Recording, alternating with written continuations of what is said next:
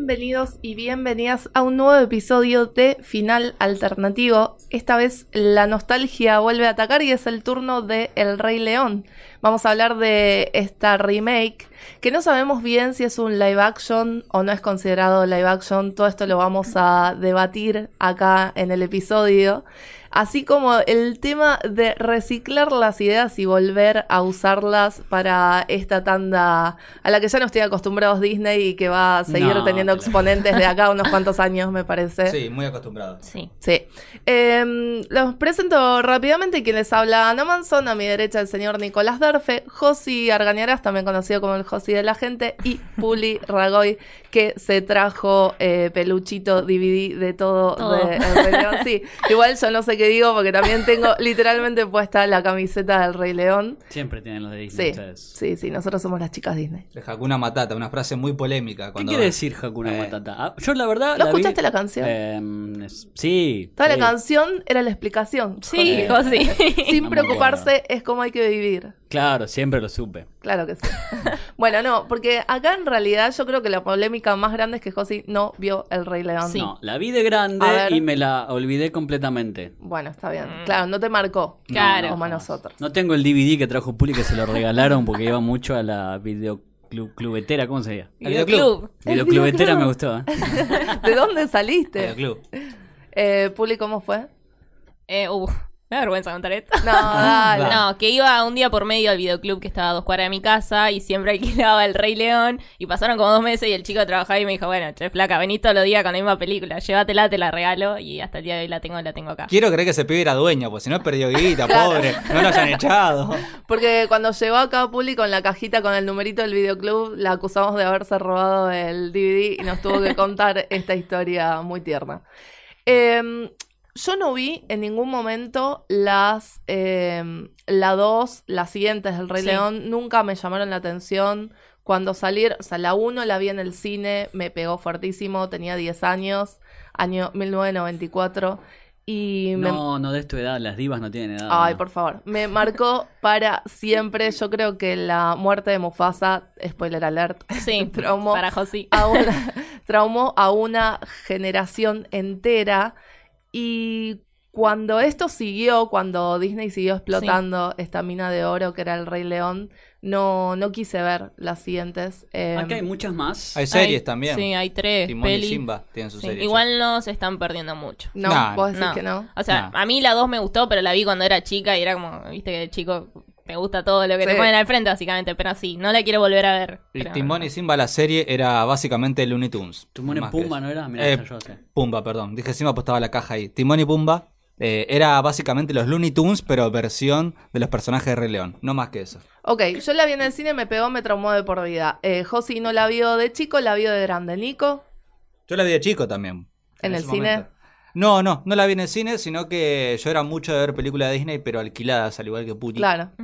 Así que, por supuesto, en español, ¿no? Como se veía en esa época. Sí. Bueno, de hecho, el VHS del Rey León era uno de los pocos que tenía, lo tenía, o sea, lo gasté de tanto verlo. Esto, esto del DVD es una modernidad para mí. Yo tenía el VHS, en la cajita roja de los clásicos de Disney. Que tenías que devolver la rebobinada porque si no te mataban en el videoclub. Sí, absolutamente. ¿Y ahora cómo se sienten? Que lo sigan choreando, pero con esto que no sabemos si es live action. A mí, me a mí me pasaba que el Rey León sentía que era como el intocable. No se iba a tocar jamás el mm. Rey León. Íbamos a hacer la Cenicienta, Aladdin, todo, pero Mulan, el Rey León no. Y fue una sorpresa. Yo creo que ya nos tenemos que sacar la idea de que hay intocables. O sea, no hay ninguna que esté a salvo, sí. me parece. Yo creo que el Rey León fue el cachetazo para eso. Eh, digo, ¿qué, ¿qué entienden ustedes por intocable? O que no se haga nunca más una versión sobre cierta historia. ¿Eso es lo que dicen ustedes? Mira, lo que pasa es que El Rey León es, para mí es la película definitiva, la película perfecta. Es, oh. eh, sí. te digo, es una de mis historias preferidas.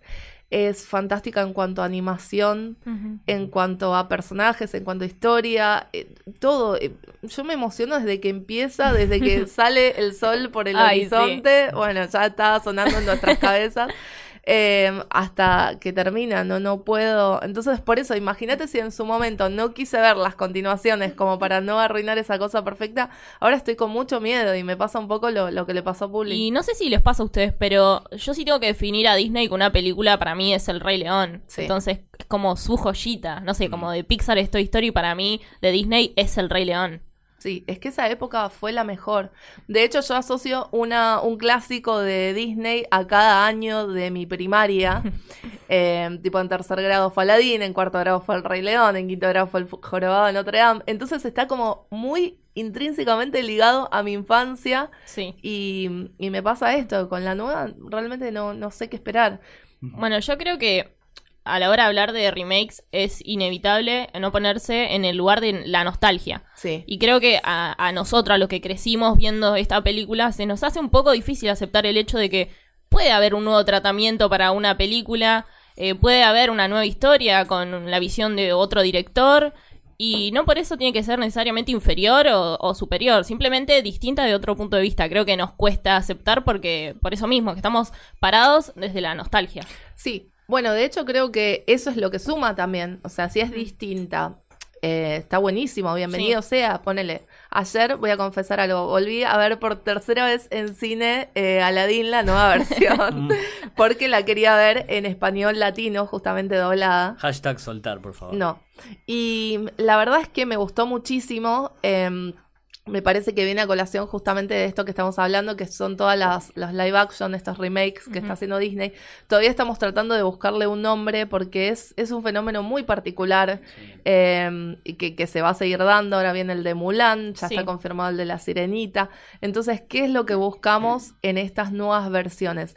A mí particularmente, por ejemplo, de Aladdin, me encantó que ayornaran la historia que era algo que no me había pasado de repente con el live action de la Cenicienta. Sí. Yo en el live action de la Cenicienta fui buscando, además de la magia, ¿Hay un live action de la Cenicienta? sí, ¿cómo fue está? el primero de esta tanda, digamos. ¿Quién Sí. está ahí? ¿Quién actúa? Está Eh, Lily James, Ah, no, sí, en vi. la Cenicienta. y de King James. in the North también está. Es cierto, es el Ah, príncipe. sí, Elena ¿sabes? Bonham Carter es la madrina. Ah, me gusta. Kate Blanchett también. Pero Sí, pasó, es la parece, madrastra. Muy por abajo del no, lo que pasa es que vos no le das bola a Disney, Ah. pero no pasó nada por abajo del No. radar. A mí me acabo de enterar de que tu existe. radar. Eh, pero, o sea, si bien a nivel diseño de producción era alucinante y estaba dirigida Sí. por Kenneth Branagh, que es uno de mis directores preferidos, no es la que menos me gusta de esta tanda, bueno, junto con Maléfica, que Maléfica, Sí. sí. ¿Cuenta también esa? Sí, ¿cómo que no? Cuenta, sí. ¿No es de Disney? O, O sea, sea- sí, cuenta como live action Claro, pero el, el- el enfoque va para Maléfica. A otro personaje. Claro. eh, y es una especie de, de retelling, o sea, es otra versión de la Mm. historia, no es la misma historia, es la, y la misma historia, pero desde otro punto Claro, de vista. claro. O sea, yo banco eso, eso es lo que a mí personalmente me interesa de estas nuevas remakes, pero precisamente ese cambio que hicieron en Maléfica no me Mm, gustó. No, y ahora, bueno, encima se viene la segunda parte, porque le fue muy bien, a pesar de que a nosotras no nos gustó. Eh, Maléfica, Mistress of Evil, Ujú, Dueña sí. del Mal, se va a llamar acá, y como que parece que quisieran reivindicar la figura de Maléfica. Angelina Jolie, ¿no? Sí. Eh, sí. Sí. Vamos, le pegué una. Bien, Josi, bien. Ella está, pero perfecta, impecable como el personaje. Sí. Aparte, el carisma que tiene es una cosa de locos. Pero lo que hicieron fue como agarrar uno de los personajes más poderosos de Disney y despojarla de un montón de cosas No me spoilees, ¿eh? que... No, pero a lo que voy es esto. También una cosa es que te, te resignifiquen todo.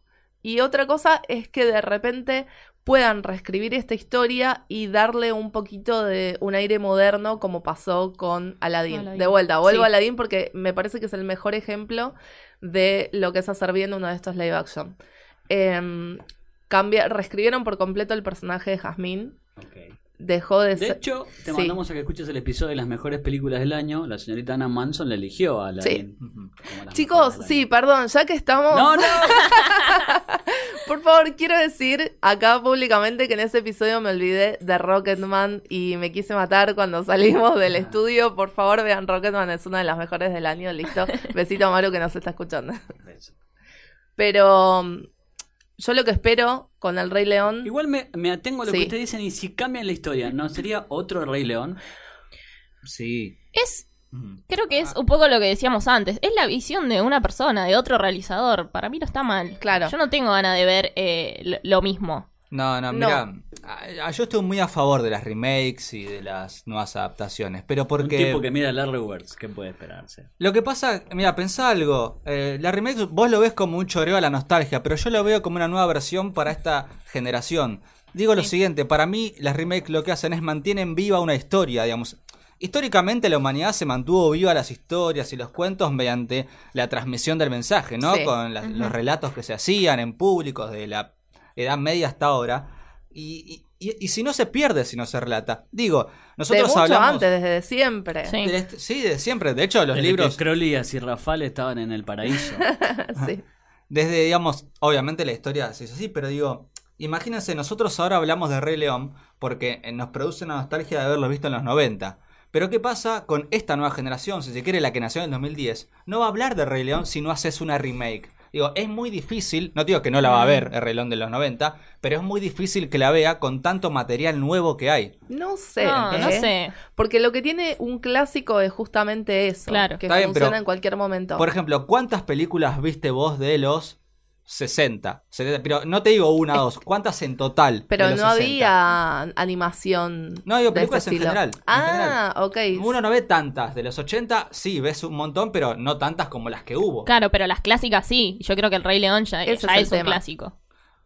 Sí, no, no, que es un clásico, no me queda ninguna duda. Pero digo, yo lo que me pregunto si esta nueva generación, con tanta nueva animación que hay, Sí. desde. Disney, desde las series animadas que hoy son un montón más y más locas todavía, Sí. digo, es muy difícil que, que recuerden o que sea para ellos nostálgico el Rey León, que sea para ellos nostálgico Aladdin, si no hay una nueva versión. Esto de hacer remakes es, es algo que se hizo siempre, digamos, no Sí. sé, King Kong hace un Bueno. montón que tiene remake, Hércules. En definitiva, Godzilla. en su momento, en los 90 también, cuando salió toda esta tanda de películas, Sí. también se acusaba a Disney de tener poca creatividad o falta de originalidad, Sí. porque eran cuentos eh, clásicos de hadas, o sea, también estaban tomando su material de otro lado. Sí. El Rey León es una especie de retelling de Hamlet.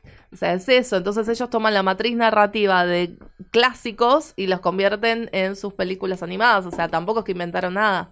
No, no van a inventar nada, pero digo, para mí es mantener viva una historia que, no te digo, a ver, el Rey León probablemente no se pierda, pero un montón sí. Digo, Aladdin capaz que tampoco, pero... Ok, Mulan- pero me gusta lo que planteas, como una forma de seguir transmitiendo la historia Sí. a través de las generaciones. Para mí es la nueva forma de llegar. Aparte, cuando hay una nueva versión, significa una nueva manera de contar cierta historia. Eh, De hecho, hay una discusión que es muy fuerte siempre en el mundo de la transmedia, ¿no?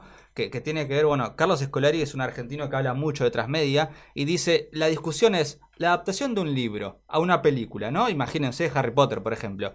¿Es una nueva versión o es la misma pero contada de manera audiovisual?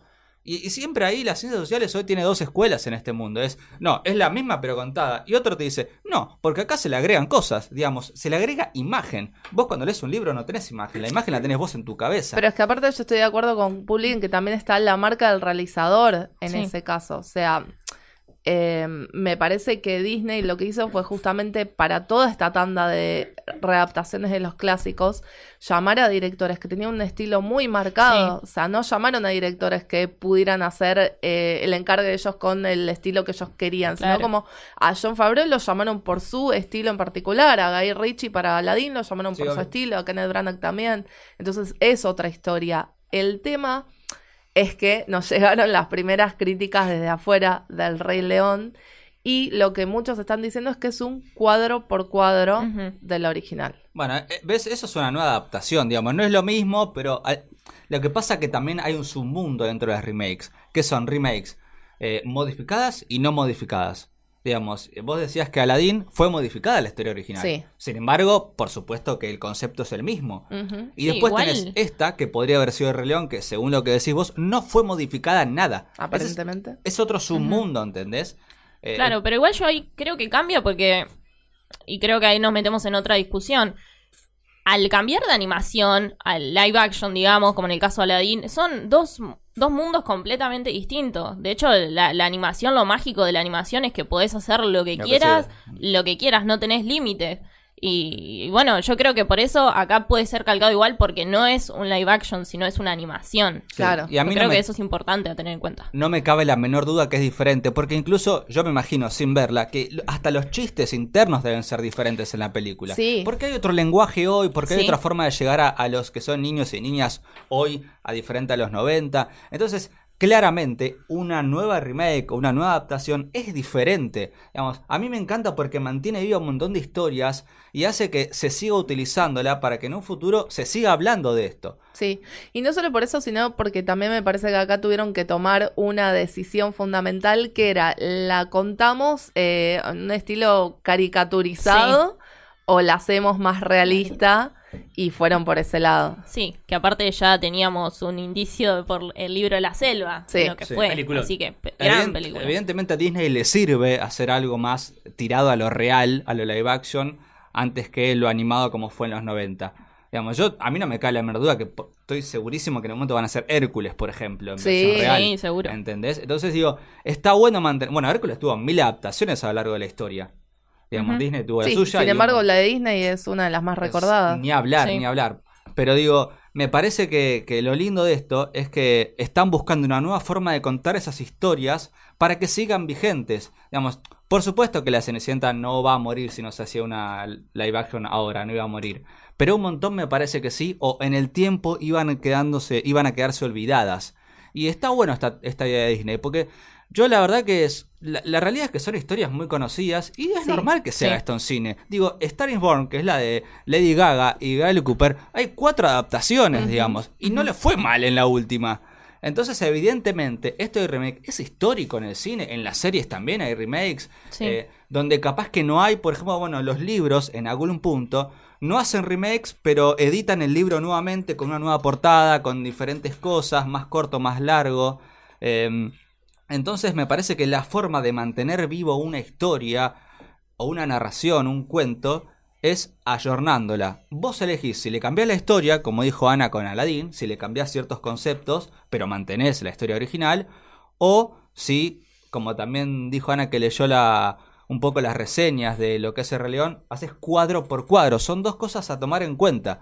¿Entendés? A mí, a mí la discusión para mí está ahí. Si hacemos una nueva versión, ¿la cambiamos o la hacemos tal cual, tal cual, tal cual? Pasa que hay historias que pueden volver a funcionar cuadro por cuadro porque ya eran adelantadas para su época, como por ejemplo Mulan Sí. o, bueno, El Rey León, que de vuelta es un clásico. Eh, y hay otras que quedan obsoletas, como decíamos hace un rato, La Cenicienta. Porque ya no van ese tipo de historias que gira en torno a un amor romántico. Romántico, sí. sí, que, viste, yo la verdad me esperaba que hicieran otra cosa. eh, una onda Ever After, la película de con Drew Barrymore, que salió allá por el año 2000 más o menos, que es excelente, me parece que es una de las versiones más lindas de Cenicienta que hay, donde Sí. ella básicamente se rescata sola, eh, tiene una relación hermosa, súper sana con el príncipe. eh, bueno, súper sana no, porque no importa. Ah, pero bueno, Pero lo- digo, eventualmente van por ese lado, van como a, bueno, che, esta relación para ser sana tiene que eh, tener esto. En cambio, en La Cenicienta no, no se habla en ningún momento de eso. Es como siempre la, la misma historia de hoy el príncipe la va a Sí, se quedó Claro. muy vieja. Eso, eso es quedar vieja. Aparte, los valores que uno consume como usuario son diferentes en las épocas. Mira, por supuesto que en las películas de los 80, eh, no sé, 70, en western, tiene que ser si es un hombre vaquero, ¿entendés? Hoy es como impensado que sí o sí tiene que ser un hombre el vaquero. ¿Entendés? Hoy no tenés Westworld, que es una mujer, digamos. Entonces tenés que readaptar la historia. De hecho, Westworld, la película original, es un hombre. Y acá en la, en la serie está más centrado en una mujer. Digo, también Sí. por eso tenés que readaptar las cosas. No Bueno. adaptás solamente el guion, sino la, la cultura en Sí, donde la sí. En. Aladdin pasó esto también, o sea, ya de por sí en su momento habían tenido que censurar un montón de cosas por, bueno, estereotipos racistas Claro. cosas que no estaban buenas, Eh, pero ahora, más que nunca, trataron de, de ayornarla y un poco lo que, a mí lo que me gustó muchísimo que hicieron fue que, por ejemplo, a Jazmín, la hija de un líder político, le dieron como preocupaciones de este estilo. ¿Entendés? Sí. Y, Sí. y me parece que por ese lado está buenísimo. Y en cuanto a lo que es, no sé, el genio, un personaje icónico tan clásico. Claro. Bueno, ¿cuál era la forma de hacerlo? ¿Repetir lo que ha hecho Robin Williams? No.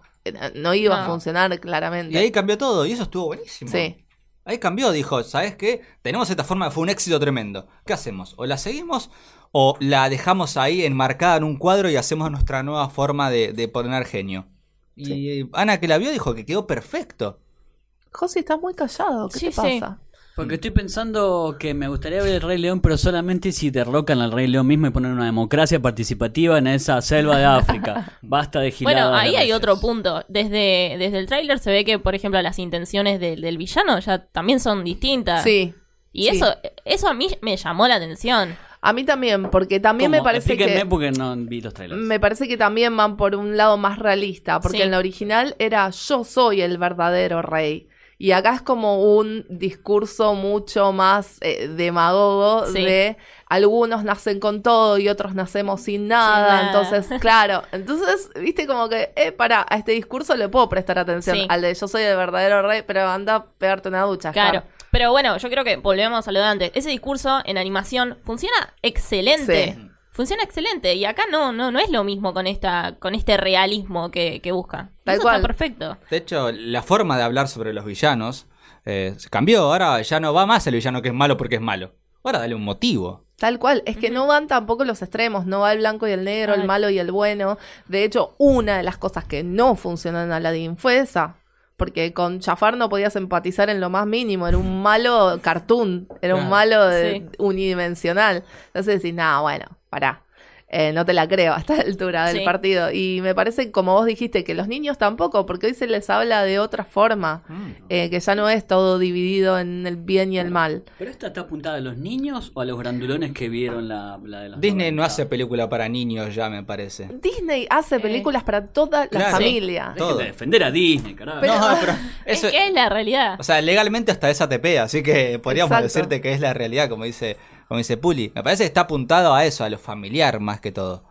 Eh, Sí, a esto que decíamos antes, de, de atraer a las nuevas generaciones con esta historia clásica y, pa- y para todos nosotros que ya crecimos con esto. Claro. Sí, y para nosotros yo creo que va por el lado del despliegue técnico, ¿no? Porque justamente acá volvemos al eh, debate de si es un live action o no. Vos en hasta el libro La Selva, el live action, tenías un actor. Sí. Acá no tenés actores. Pues El Rey León fue la primera película de Disney sin persona, sin ningún tipo de personas. Sí. En ningún momento Entonces- hay una persona. No, no, en ningún Preguntémosle a- momento. a Puli Son que- todos animales. Que Hasta- estudia cine, a más o menos que nos cuente cómo es este No, nada, es, es simple. No hay actores, no es live action. Es así, es... animal. Yo creo que para mí, digo yo, Puli, eh, para mí es una animación realista. Mm. No, deja de ser animación. Igual era un poco lo que hablábamos antes. Y si vemos en la producción hay un departamento de cámaras que, que hay cosas que se filman, obviamente, porque necesitas referencia, necesitas filmar a los animales para que después los animadores lo, lo imiten sus movimientos.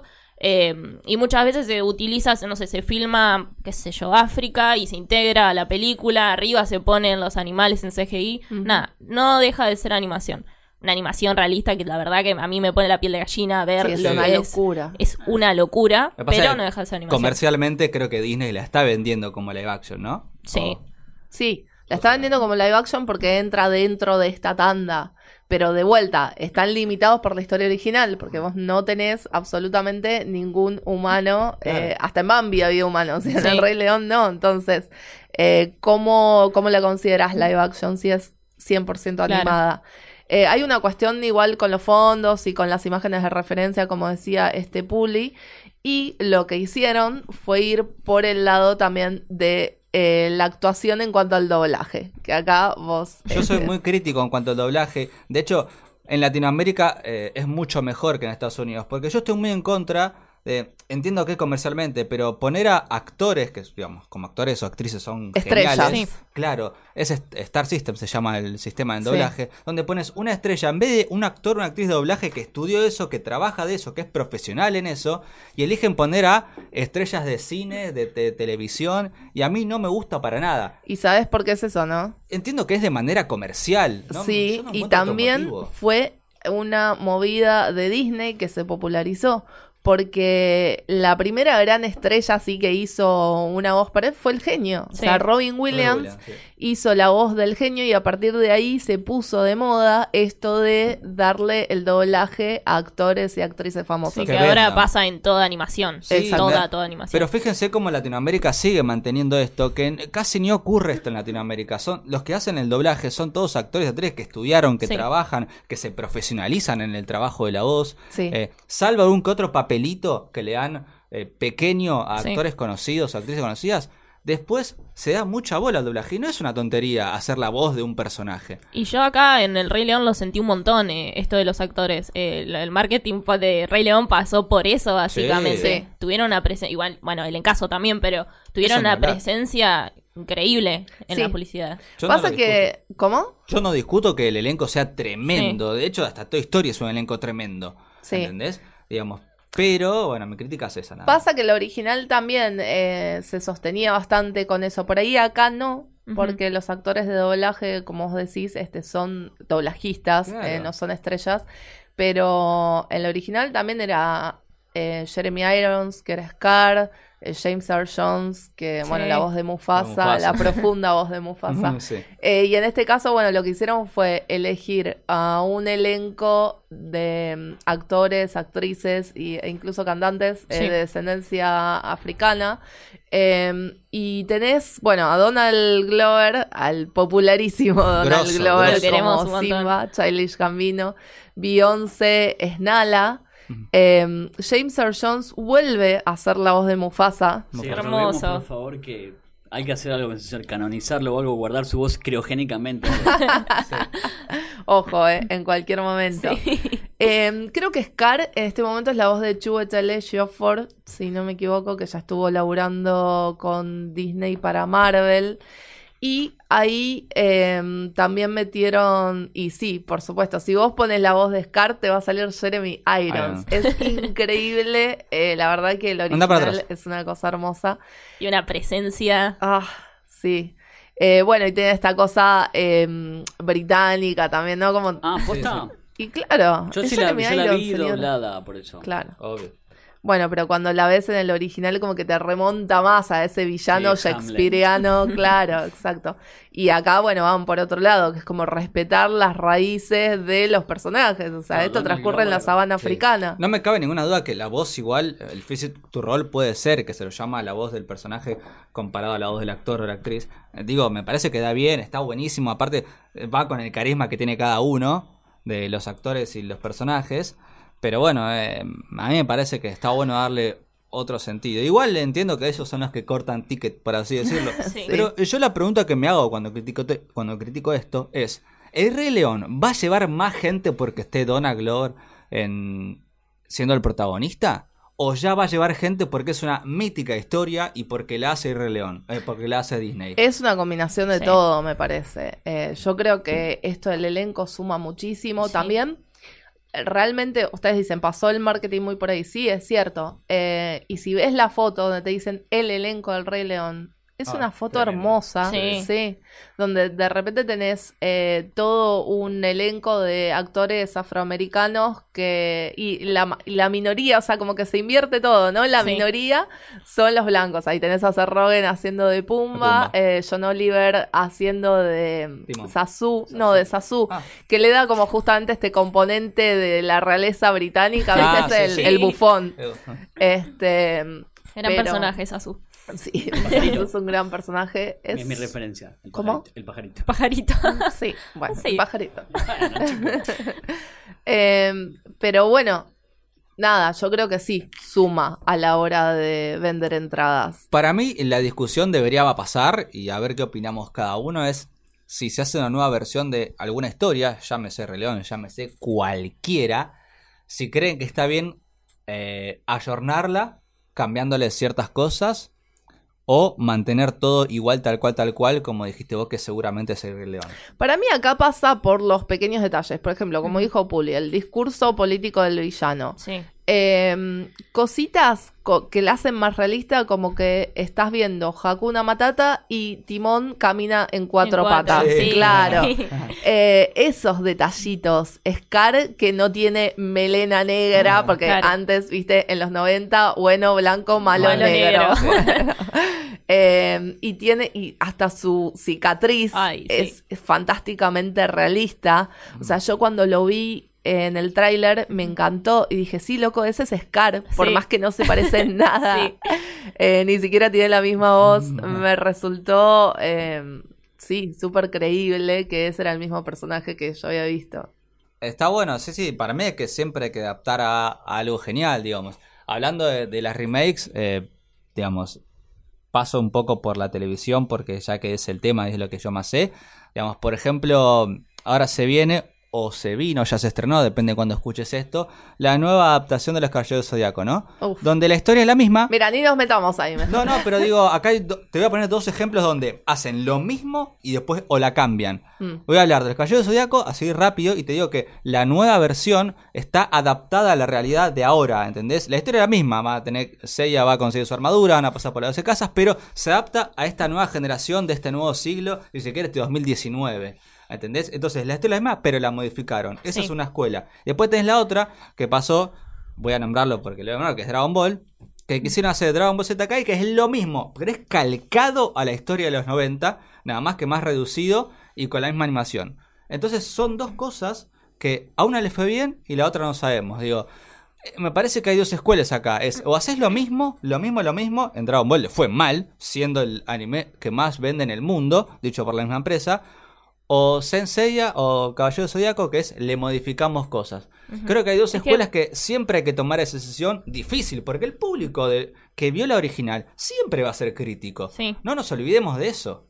Es que para mí nunca va a llegar a ser lo mismo. Por más que la historia sea igual, por más que lo que quiera, hay que tener en cuenta esto, esto que decía antes. Hay otro realizador, otro realizador, hay otro equipo, por ende la mirada va a ser distinta. Depende cómo esos personajes, esa historia, la temática lo interpelen al realizador. Y, y yo acá, sinceramente, en el Rey León, no, no sé si me interesa tanto la historia, si bien esto, estos cambios que hablaba, que, que hablaba, mencionaba Ana, eh, me resultan interesantes. Si no, yo quiero, yo quiero ver, a ver, cómo se para el realizador ante, ante estos animales realistas. Sí. Quiero ver cómo los hacen, cómo van a cambiar esta forma caricaturesca a- y manteniendo también la personalidad de, de- de los personajes. Eh, es hermosa cómo se ve toda la flora, la fauna del lugar. Se basaron en más de 100.000 fotos de distintos lugares para hacerlo. La verdad que eso es, eso es una locura. Y que se pueda hacer eso con la tecnología, ese punto de realidad, a mí me resulta impresionante. Sí. ¿Sabes qué es a mí lo que me da más impresión de esta de este avance tecnológico? El tema de justamente las referencias para los gestos Sí. de los animales, ¿no? Que son las actuaciones de los, bueno, no doblajistas, de las estrellas de doblaje este que pusieron esto. Tomaron sus actuaciones en, en la sala Sí. para animar eh, a estos personajes. Y digo, es algo que se hacía también con las animadas en su momento, pero acá como que tomaron de referencia, bueno, pará, a ver, va a quedar raro la, la cara de una persona Sí. en la cara de un león, León. ¿viste? Entonces, ver cómo resolvieron eso Sí. eh, me llama muchísimo la atención. Y también lo que más me interesa ver es cómo las, las escenas más caricaturescas, como de repente eh, toda la secuencia de Hakuna Matata, Sí. también ver cómo resolvieron eso, eh, al león comiendo gusanos, Gusanos. claro, o al eh, jabalí cantando en el medio de la selva. A, a mí siempre que hablamos de remakes o live action, siempre me, me- se me viene a la cabeza eh, el análisis que haces sobre el espectador o la espectadora, ¿no? Porque es importantísimo. Siempre se me viene a la cabeza a mí Simmel, que es un sociólogo muy grosso, que, eh, que dice que nosotros percibimos las cosas a través de nuestros sentidos. Sí, Entonces, las remakes nos tocan muchos sentidos a quienes vimos y probablemente o nos criamos o, o vimos esa o tuvimos la sensación de ver una historia por primera vez, ¿no? Sí. Fíjense, yo creo, ¿no? Los sentidos que se nos vienen a la mente o, al cuerpo cuando vemos una nueva versión de Rey León no son lo mismo que un chico de hoy de 10 años que no vio la anterior está viendo esta. ¿Entendés? Entonces también yo creo que Disney piensa en todo. Por supuesto. Y por eso va a tener en cuenta eh, el público que vio la historia original, el público que creció con esa historia y un nuevo público. Sí. Eso es- Sí. Es que cuando yo pensé en ir a verla de vuelta, dije, bueno, la voy a llevar a mi primita que tiene nueve años. Y, y de repente dije, no, pará, la voy a hacer pasar por eso, pobrecita. Porque a mí me pegó Sí, el Rey León Mm. en su momento. Y no sé si quiero. ¿Sabes lo que va a ser la muerte de Mufasa? No, claro, por eso. Me Sí. de, Bueno, vuelta experimentando, o sea, Sí. toda una generación Sí. entera experimentando ese trauma otra vez. Es tremendo. Bueno, pero ves, vos cuando veas esa historia vas a sentir otra cosa, porque ya sabes Sí. qué pasa, ya sabes que ese momento te va a golpear. Sí, sin embargo, también lo que creo que hace esto, por lo menos a mí me pasa eso y creo que a mucha gente de mi generación le pasa lo mismo, es que te transporta completamente Sí. a tu infancia. Por eso, yo también cuando tuve la posibilidad de volver a ver eh, Aladdin con doblaje latino, dije, voy de vuelta, Sí, porque primero quiero ver cómo doblaron las canciones, o sea, todo lo que es remake de, de los clásicos que yo vi me genera muchísima curiosidad. Eh, y bueno, obviamente que el doblaje latino te pega el doble porque es como lo viste en su momento. Entonces, es un mundo ideal. Sí. Listo. Sí. ni que hablar. Entonces se transporta de vuelta ahí. Y creo que con el Rey León me va a pasar un poco eso también. Como querer ir a verla y, y sentir, Sí.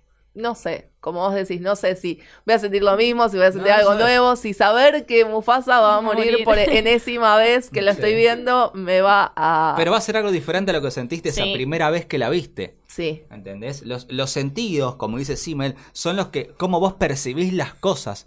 Y a vos lo vas a percibir de una manera diferente al- a la vez que fuiste al cine por primera vez allá eh, cuando tenías 10 años. sí. Entonces, eso es lo que genera esta película. Porque aparte tiene un montón de, en algún punto, golpes bajos. O sea, Sí, no, ni que hablar. Y por eso también, o sea, es que como que por un lado me reinteresa ver cómo lo van a vivir los niños, pero Sí. por otro lado, ver una sala entera de niños llorando, Llorando. es como medio... hay que ver si le pega O también de ese capaz lado. no, y somos Claro. nosotros los que lloramos. y- Claro. Bueno, me pasó con Toy Story. Eso de Toy Claro. Story. Sí, Sí. yo estaba al lado de ella llorando y la nena mirando la película chocha Como de la nada. vida, claro. Es que yo creo que si viste solamente la última Toy Story, no te pone triste porque a Woody lo querés ni como un personaje protagonista. Claro, la carga venimos- emocional es otra. Claro, nosotros venimos hace años según esta historia y ver un corte abrupto acá de mm, chau amigos, eh, me parece que nos pegó más a nosotros Sí. que siguiendo, Sí, que a alguien que vio a un niño o una niña que vio solamente esta última película. Digamos, pa- para mí es interesante las remake eso, porque nos hacen sentir cosas que capaz no las sentimos antes y, y ver cómo reacciona esa nueva generación, ¿no? Es interesantísimo. ¿Puede llorar o no? No sé. Sí. Yo quiero proponer un estadio superior a todas estas remakes, es decir, que tomando toda la tecnología esta que habla está- ¿estará al alcance de todos los estudios esta tecnología? No, no se No, puede. es que muchos ponen los inventó Disney para estas películas. Ya sé, para lo que voy es que crear historias nuevas con esta tecnología sería hermoso. Ahora, de ahí que se haga es otra cosa. ¿Resistiría una historia nueva que no sea el Rey León en una selva? Yo pienso poner los pingüinos de Madagascar, así como a la, a la nada. ¿Lo haces? Tipo Así, una... tipo, tipo este falso live action o animación Claro. realista. Ah, Sí, es una no buena sé, pregunta. Se Yo creo dejamos que- a los oyentes. Yo para, para, porque la verdad que a mí, si vamos a pensar en remakes y todo, pero si no haces como Evangelion, que pasa lo mismo una mil veces y lo vas a seguir viendo. Para No, bueno, pero es otra cosa. Evangelion tiene mil capas de complejidad, ¿no? Otro día nos metemos ahí. Sí, sí, sí, sí. Pero No, lo no que voy es que para mí siempre historias nuevas. El Hoshi siempre quiere historias nuevas. es que Disney también hace eso. De hecho, así es- yo habría que hacer un estudio, ¿no? ¿Cuántas de- de- del año, cuántas películas saca Disney y de esas cuántas son reversiones o remakes y cuántas son historias nuevas? ¿No? Yo Sí. no sé, pero a mí me suena que son más historias nuevas que remakes. Bueno, igual también ponele, no, lo que hablamos hace un rato, Toy Story 4, nos quejamos cuando continúan la historia, pero en definitiva es una historia nueva, o sea, son sí los mismos sí. personajes, pero... Y esta va a ser una historia nueva Bueno, también. es que para mí, yo siempre que hablo de remakes, prefiero muchas veces que continúen la historia original, por más que haya terminado, no sé, en los 60 o en los 70, Mm. y continúen esa historia. Digamos, si bien en live action es más difícil por los actores y eso, y actrices, Sí, pero cuando es animado, tenés más chance de continuar una historia de hace 30 años. ¿Entendés? sí, pasa que hay, mm, no sé, me parece a mí, por lo menos que hay algunas películas que dan y otras que Sí. no. Sí, sí. En el caso de esta, de las continuaciones de Disney, eh, había un montón que iban directamente a video, la segunda Sí. parte. De hecho, siempre furon Sí. directamente a Direct video. to DVD, Sí, decía. sí, Sí. recién ahora Frozen Eh, es la primera así gran continuación de un clásico que va a ir al cine. Sí. Eh, y, y se tomaron un tiempo enorme para hacerlo porque la idea es justamente explorar ese mundo tan como tan misterioso que crearon, porque hay un montón de cosas de, de donde sacar en Frozen.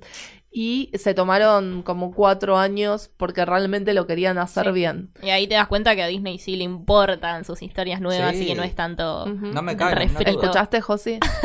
No puedo creer que defiendan tanto. Josi, ahí, ¿viste ¿no? Frozen? Pero yo Sí, Frozen sí. ni siquiera voy a Disney, te voy a Godzilla, te voy a King Kong, a cualquier película que fue eh, un montón de remakes. Hércules. Bueno, pero ese tipo de remakes ves como que es interesante ver el despliegue técnico en algo que es, no sé, Godzilla o King Sí. Kong. Sí, It, por ejemplo, también.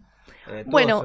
It me parece que va más por el lado de em, la estética, o sea, como que el, el director le agregó otra cosa que no Sí. tiene que ver con la misma historia que ya conoces y que ya viste. Incluso a mí, que como saben acá no miro muchas películas de terror, me recontra interesa It por un montón de otras Sí, cosas. Decilo, bueno, decilo. Cementerio de Animales también es Por otra el película. Cementerio de Animales también, otra película que recientemente fue reversionada. ¿Alguien remake. vio Cementerio de Animales la nueva? ¿La nueva? No. No. Pero fue hace poco, no. por eso digo. Pero digo, a ver, igual una cosa es una historia de un libro donde siempre es la misma y después se va adaptando diferentes versiones o diálogos en sí, porque yo creo que Muschetti en It le puso diálogos muy argentinos, entonces también por eso nos gustó un montón. Bueno, pero fue la película de terror más taquillera en todo el mundo, no Sí, solamente sí. acá. Fue increíble, fue increíble. Pero es otra combinación de cosas también. Los Sí. pibes nuevos. Fue menos, Claro. menos terror de lo que suele ser una película de terror. Sí, pero yo en ese sentido soy Tim Puli. O sea, como que a mí me interesa lo que tiene para decir el realizador, lo que tiene para aportarle esa historia. Para, yo también estoy con Puli en esa. Es Bien. que ese- me parece la idea es un poco eso, es ver, bueno, quién tiene para contar esto, desde el realizador, desde el director, desde quien hace los guiones, digamos, como decíamos, lo mismo, ¿no? Digamos, el, reali- el director de Rey León va a tener una nueva versión o una nueva imaginación, pero el guionista también. Imagino que los chistes, como dije antes, no van a ser los mismos que en los 90. O sea, son un Y si son los mismos, ¿nos vamos a reír? Mm, Ustedes siendo fan de Disney, sí, yo no. No sé qué tanto van a funcionar los chistes con estos bichos tan realistas. A e- eso Ah, el esa es la cuestión, Sí. claro. Bueno, voy a ver el Rey León.